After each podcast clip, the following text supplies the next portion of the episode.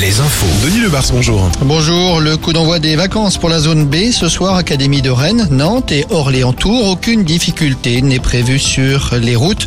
Les difficultés, ce sera surtout dans les centres-villes demain matin ou demain après-midi, selon l'heure de la tenue des manifestations contre la réforme des retraites. La plupart des rassemblements auront lieu l'après-midi à La Roche-sur-Yon, à Vannes ou à Angoulême. Ce sera plutôt le matin. La région Centre-Val de Loire a voté ce matin une aide de 100 000 euros pour la Turquie. L'argent sera versé à un fonds d'aide pour les victimes des tremblements de terre. La France débloque, elle, 12 millions d'euros pour les populations syriennes. Dans le journal Sud-Ouest, ce fait divers, le quotidien rapporte que deux frères sont morts le week-end dernier à quelques minutes d'intervalle. Les deux hommes âgés de 71 et 68 ans vivaient ensemble à Royan quand le plus âgé a été pris d'un malaise. Le plus jeune est allé prévenir le voisin avant de succomber à son tour quelques minutes plus tard. Les deux frères ont donc été victimes chacun d'un malaise cardiaque.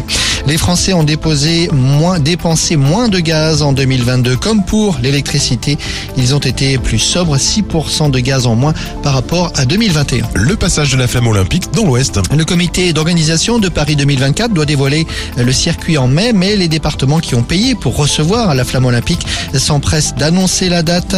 Pour le Maine-et-Loire, ce sera le 28 mai 2024. Ce sera un mardi.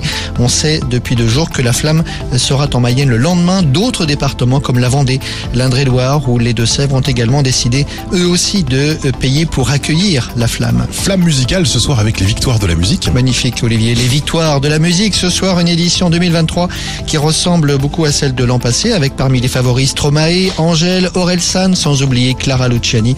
Bref, peu de nouveautés si ce n'est évidemment dans la catégorie des révélations de l'année.